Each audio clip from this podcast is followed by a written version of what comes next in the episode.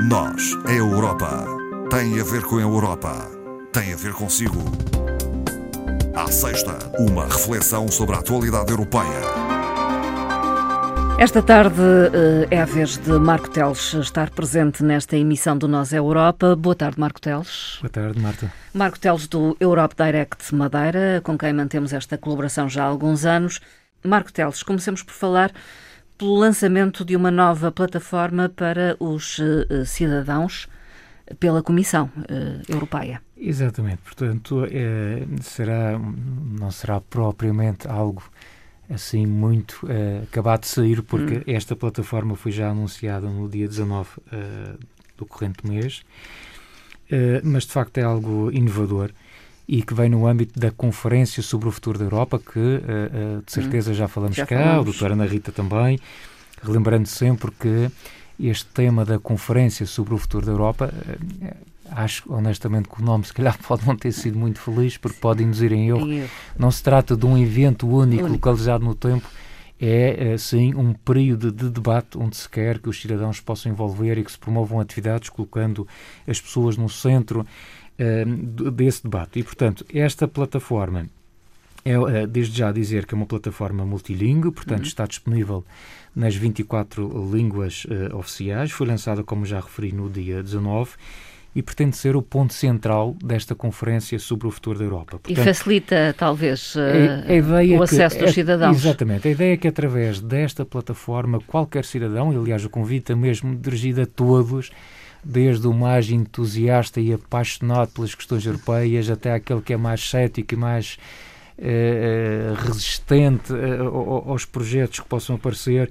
O que se quer é realmente a participação de todos eh, nesta plataforma e, portanto, a plataforma oferece, na verdade, três possibilidades de participação. Desde logo, a possibilidade de nós participarmos num evento que conste desta plataforma, uhum. um espaço também para a partilha de ideias e, um outro que é eh, a possibilidade também, nós, enquanto cidadãos ou enquanto instituição, organizarmos um evento uhum. e carregarmos, uhum.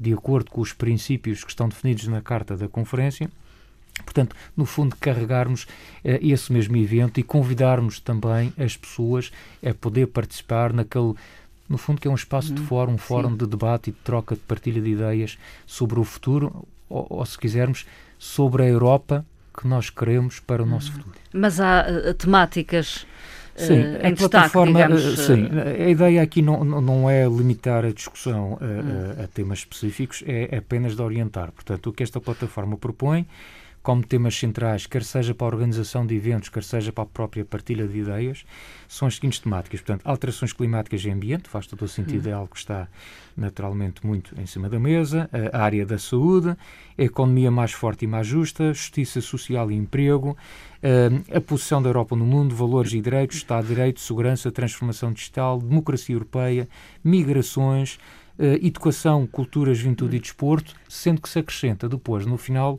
uma, um, uma pasta, um dossiê novo chamado Outras Ideias. Outras Portanto, ideias. É tudo o resto que é não aberto. se encaixa, exatamente, não se encaixa nestes sistemas propostos e sobre as quais os cidadãos possam ter uh, ideias, sobre as quais queiram partilhar e, e, podem colocar nessa plataforma, Sim. havendo criando depois ali o tal fórum de debate. E a verdade é que já existem uh, alguns registros uh, é significativos. Esta plataforma uh, é muito recente e, portanto, é, é, na verdade ainda desconhecida de muita gente. Foi lançada, como eu referi, oficialmente no dia 19 e, portanto, à data, e quando digo aqui à data ontem, que fui hum. consultar na, na internet, tinha já restado 6.300 participantes, 1.200 ideias para debate, eh, mais de 2.200 comentários e 256 uhum. eventos.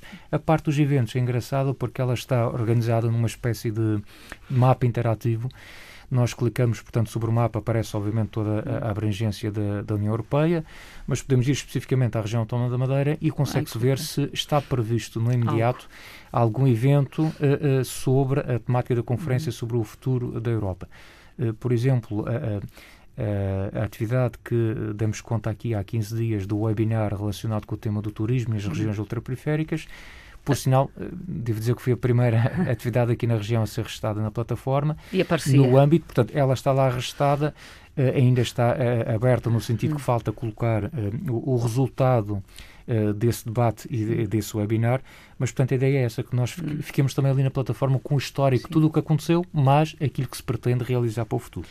Foi na madrugada de segunda-feira que aconteceu a cerimónia da atribuição dos Oscars uh, 2021, penso que não uhum. estou enganada, Exato. e uh, foram galardoados dois filmes apoiados pela União Europeia.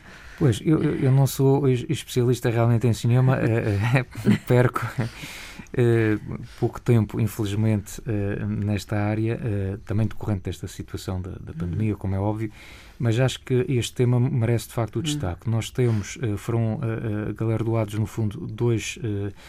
Uh, dois filmes aqui em particular, uh, The Father, uhum. uh, que aliás ganha o prémio de melhor argumento adaptado e também o Oscar de melhor ator para um Enfim, grande ator. Para um, um, enormíssimo ator, o Sr. Anthony Hopkins, que com os seus 82, hum. 83 anos, creio eu, eh, faz uma participação fabulosa num filme. E estou-me a limitar à crítica, que uhum. obviamente eu não vi, ainda não vi o filme, mas uh, fiquei curioso porque realmente acho que a participação é excelente.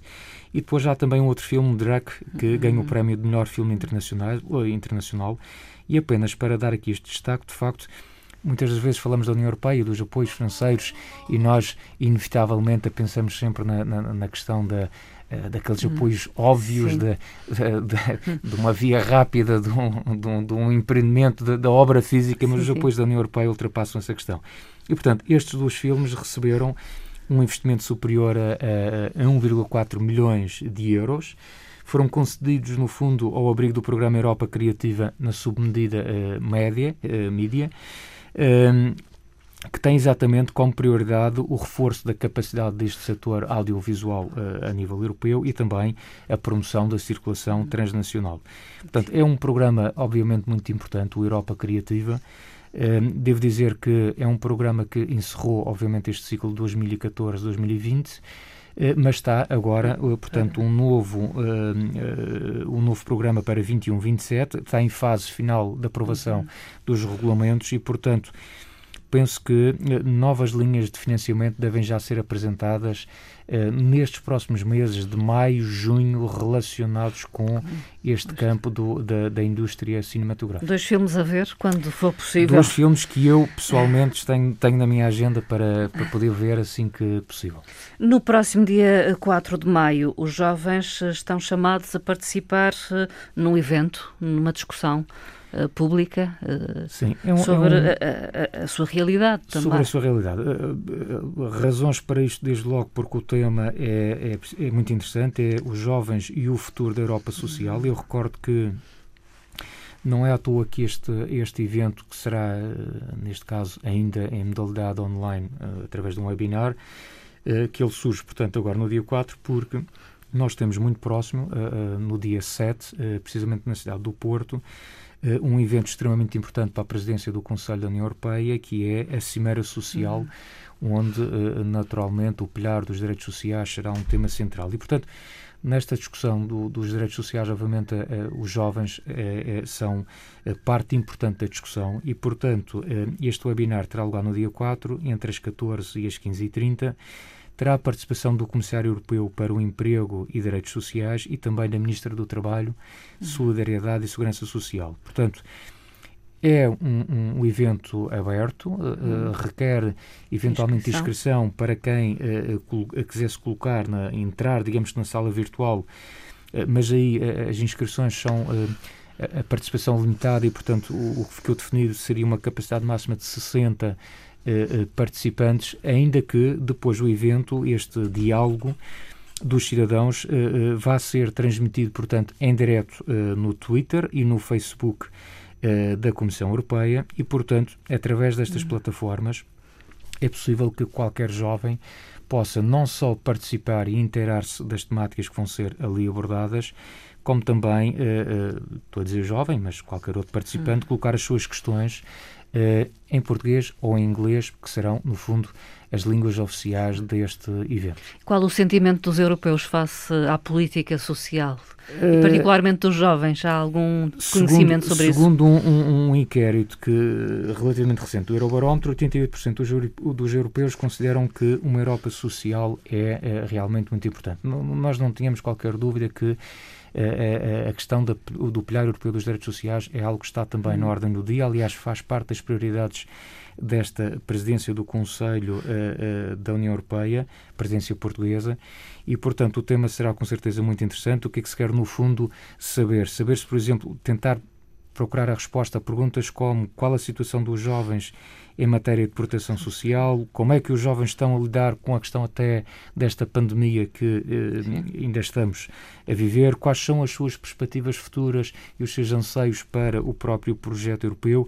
E também, eh, que será muito importante, o que é que os jovens esperam eh, dos governos nacionais e da própria União Europeia. Eu penso eu acho que nós estamos a ver aqui uma, uma mudança um bocadinho de paradigma, que é normalmente organizávamos muito estes eventos na perspectiva de juntarmos um conjunto de peritos para debater uma informação uhum. e transmitirmos as opiniões dos Desses especialistas. Peritos.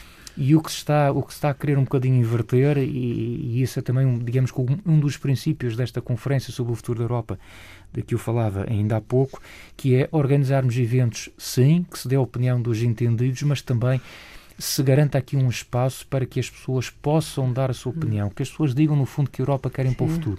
Isso é um aspecto muito importante. Uh, vamos uh, referir também uh, o acordo que foi alcançado, um acordo de comércio e cooperação entre a União Europeia e o Reino Unido pós-Brexit, naturalmente. Sim, isto apenas para um pequeno esclarecimento, creio que não, não, não, não, hum. não valerá a pena dedicarmos muito tempo a, a esta situação. Uh, não porque não seja importante, hum. mas porque já se falou também, se calhar, demasiado. Mas apenas para esclarecer que pode fazer alguma confusão às pessoas, porque é que se está a falar outra vez de um acordo, um acordo. afinal já não tinha havido um acordo. Sim, efetivamente, houve um acordo de saída a 31 de janeiro de 2020, quando finalmente o Reino Unido deixa oficialmente fazer parte da União eh, Europeia. Esse acordo uh, é, prolonga-se até 31 de dezembro de 2020, mas era necessário fazer um acordo específico, como bem, disse bem, acordo de comércio e de cooperação, que no fundo vai definir como é que vai funcionar, no fundo, as relações entre o Reino Unido, entre este antigo parceiro, entre este antigo Estado-membro e os restantes parceiros da União Europeia. E, portanto, o que se fez, chegou-se a uma conclusão em dezembro de uh, 2020, uh, mesmo no limite uh, daquela data onde se colocava a situação de haver ou não acordo, e, portanto, o não acordo seria uma situação, obviamente, desastrosa. E, portanto, chegou-se a esse princípio do acordo de comércio, mas há, há aqui todo um, um conjunto de procedimentos eh, eh, que não havia tempo para executar em dezembro e, portanto, este acordo de comércio e cooperação eh, acabava por ser um acordo provisório cujo, cujo prazo terminava Estava agora a, a 30 terminava hoje, 30 de abril. Ah, era hoje. Exatamente, 30 de abril de 2021.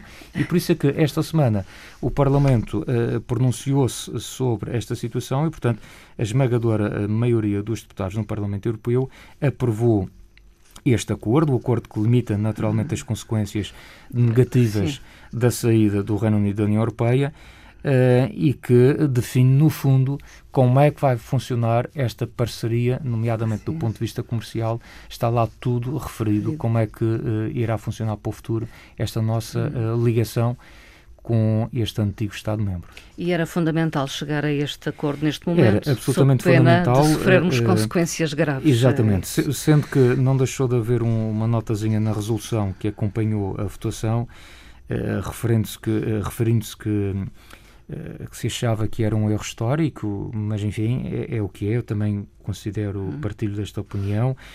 Relembrou-se também que nenhum país terceiro pode usufruir dos mesmos benefícios do que um membro da União Europeia e, efetivamente, uhum. o Reino Unido, por maior que sejam as ligações uh, à União Europeia históricas, mas passa efetivamente a ser um país terceiro. E, por outro lado, também eu restava aqui a, a algum lamento, uh, e não foram assim tão poucos, pelo facto do Reino Unido não querer uh, ter alargado um acordo a, a, áreas que seriam pelo menos no entender da União Europeia, eu também partilho essa opinião, nomeadamente uh, na área das políticas externas, da segurança, do desenvolvimento, ou, por exemplo, uma coisa muito simples que tem a ver com a participação no, no, no famoso programa de intercâmbio de estudantes, que é o programa Erasmus. Portanto, o Reino Unido, que o, neste caso, Erasmus mais, segundo a atual Está designação. De Portanto, o Reino Unido quis ficar de fora e entendeu que estará em condições de desenvolver eles próprios, desenvolverem um, um, um projeto semelhante E, eu creio que isso uh, foi uh, uma má decisão. Uh, havia realmente uma, uma enorme participação de jovens europeus no Reino Unido, também desde logo pela facilidade da língua, como é óbvio, mas penso que aí o Reino Unido poderia ter alargado esta cooperação também ao Erasmus. Outra questão tem a ver com o apoio que será canalizado pela União Europeia para apoio à Índia eh, no momento em que este país passa por enormes eh, dificuldades sanitárias, dada eh, a Covid-19 e Sim. uma nova vaga, digamos assim. Exatamente. Esta, esta é, é uma decisão um, na sequência de um pedido de apoio uh, através do mecanismo de proteção civil da União Europeia. Uh, responderam positivamente aqui uh, alguns Estados-membros, a Irlanda, a Bélgica, a Roménia, Luxemburgo, Suécia e uh, também Portugal. E, e porquê é que eu trago aqui também um bocadinho hum. esta, esta, esta nota? Eu, obviamente que já se percebeu, ou se calhar não, às vezes as pessoas questionam-se, mas porque é que nós na União Europeia, com, com as dificuldades que ainda vamos tendo, por exemplo, ao nível da vacinação Sim. e outras também, de, de, emprego ou da falta dele, e porque é que nós estamos também a comprar vacinas para ajudar países terceiros, porque é que nós estamos aqui a enviar não sei quê e ter despesas? Por uma razão muito simples, porque a gente vive num, a casa é comum, uh, é o mesmo planeta e uh, a segurança dos outros é também a nossa segurança. Portanto, para quem ainda tivesse dúvidas, creio que a pandemia trouxe, eh, Sim. esclareceu isso de uma forma muito clara. Portanto, Aliás, a variante da Índia já está aí. Exatamente, e portanto, eh, os vírus não, como já foi dito numerosas não. vezes, portanto, numerosas vezes os vírus não reconhecem fronteiras e não param de facto uhum. na linha de fronteira. Até porque também dentro da União Europeia se promove a livre circulação e eu presumo que seja extensível a tudo. Uh, e, e, e, portanto, o que é que eu quero dizer com esta questão? É que quando se fala, por exemplo, aqui da questão da retoma, da previsível retoma em, no verão, eventualmente não seja no verão, seja depois no, uhum. no, no, no outono, mas, eh, na verdade, isso só vai acontecer quando também nós tivermos garantida a segurança dos outros, sim, dos sim. terceiros. Porque, porque, vamos ter que abrir senão, fronteiras. Exatamente, senão a gente começa só a funcionar com o turismo entre portas. Portanto, a gente quer também a presença dos outros. Portanto, qualquer que seja o investimento, ou neste caso o apoio que se dá a países que necessitem uh, uh, realmente da nossa solidariedade, e se nós estivermos em condições de o fazer e estamos, é, essa ajuda é, é bem-vinda, estamos também nós É uma questão humanitária também. É também uma questão humanitária. E isto também serve para dizer que ainda esta semana, já que se falou aqui hum. do mecanismo de proteção civil da União Europeia, este mecanismo foi já criado em 2013, um bocadinho na altura a pensar eh, na situação de dar resposta aos desastres naturais. Hoje já se percebeu que existem situações igualmente gravosas e que não se prendem apenas com os desastres naturais, como, por exemplo, esta situação da pandemia, e, portanto, o Parlamento, ainda esta semana, adotou também um quadro jurídico europeu reforçado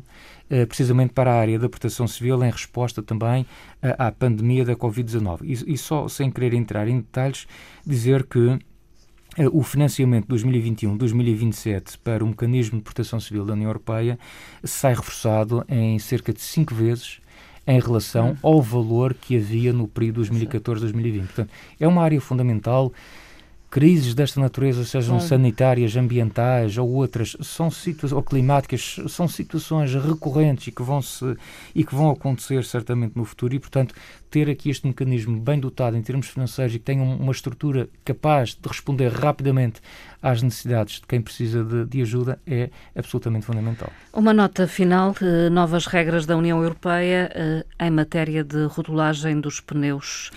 Bem, agora estamos a saltar para uma é, área... Estamos a saltar para uma área completamente não diferente. Não tem nada a ver. O porquê estamos a falar isto? É só por uma razão muito simples. Hoje é 30 de Abril e, de facto, eh, esta nova regra aplica-se eh, já a partir de amanhã hum. e, portanto, nós queremos que os nossos ouvintes se amanhã quiserem comprar uh, um conjunto de pneus para o seu automóvel, estejam devidamente informados sobre essa situação. Apenas para dizer que esta, uh, nós já trouxemos aqui esta informação sobre a rotulagem, uh, novas regras de rotulagem, por exemplo, para eletrodomésticos, Sim. aquelas categorias de A, A, B, C, D, E, por aí afora, portanto, com aquela logística do verde até o vermelho, mas simplificada com menos categorias, e o mesmo se passa à questão aqui dos pneus, ou seja, havia já aqui a primeira rotulagem, o primeiro regulamento relacionado com com a utilização de pneus datava já de 2012, portanto era um uhum. regulamento bastante antigo, e agora passa a haver aqui um, um rótulo uh, novo, com umas informações adicionais um pouco diferentes, simplificadas também Sim. no número de categorias, mas também na mesma lógica como uma espécie de eletrodoméstico, em que o verde, o A, é a classificação mais positiva em relação à resistência ao regulamento do pneu, quer isto dizer que Uh, uh, podemos no A vamos ter os pneus que são mais eficientes em termos de consumo energético uh, do automóvel este rótulo tem também uma consideração muito importante, tem a ver com a capacidade de travagem, por exemplo, do pneu em piso molhado, em condições de chuva, e, portanto, que é extremamente importante para a questão da segurança. E depois tem uma referência também à questão muito importante, que é do conforto acústico, do ruído do rolamento que esse pneu emite em utilização. Apenas para dizer que, eventualmente, se alguém for comprar um conjunto de pneus para o seu automóvel e porventura eh, não for este rótulo novo que está agora em vigor, uhum. não se admire, porque efetivamente é possível, até finais de 2021, que as empresas possam ainda comercializar uh, pneus com o regulamento anterior. anterior. Uh, até o final do ano, precisamente para um escoamento de, de estoque. De qualquer forma, fica aqui esta, esta nota a dizer alerta aos consumidores. existem regras novas que são feitas, uma vez mais, para ajudar uh, o consumidor. Marco Teles, ficamos por aqui. Muito obrigada. Por aqui. Bom fim de semana. Até uma próxima. Até à próxima Obrigado. conversa, que acontecerá já no âmbito do programa Hora 10, porque nós vamos assinalar o Dia da Europa na sexta-feira, dia 7 de maio. Ora bem, acho que é um lembrete interessante, uh, até para as pessoas pensarem no assunto, que de facto, no próximo próxima semana, no domingo precisamente, Sim, que é 9 de maio, vamos ter o 9 de maio, que é oficialmente o Dia da Europa. E nós antecipamos para o dia 7 a conversa em torno das questões da União Europeia. Obrigada Muito e bem. até à próxima. Obrigado. Obrigado.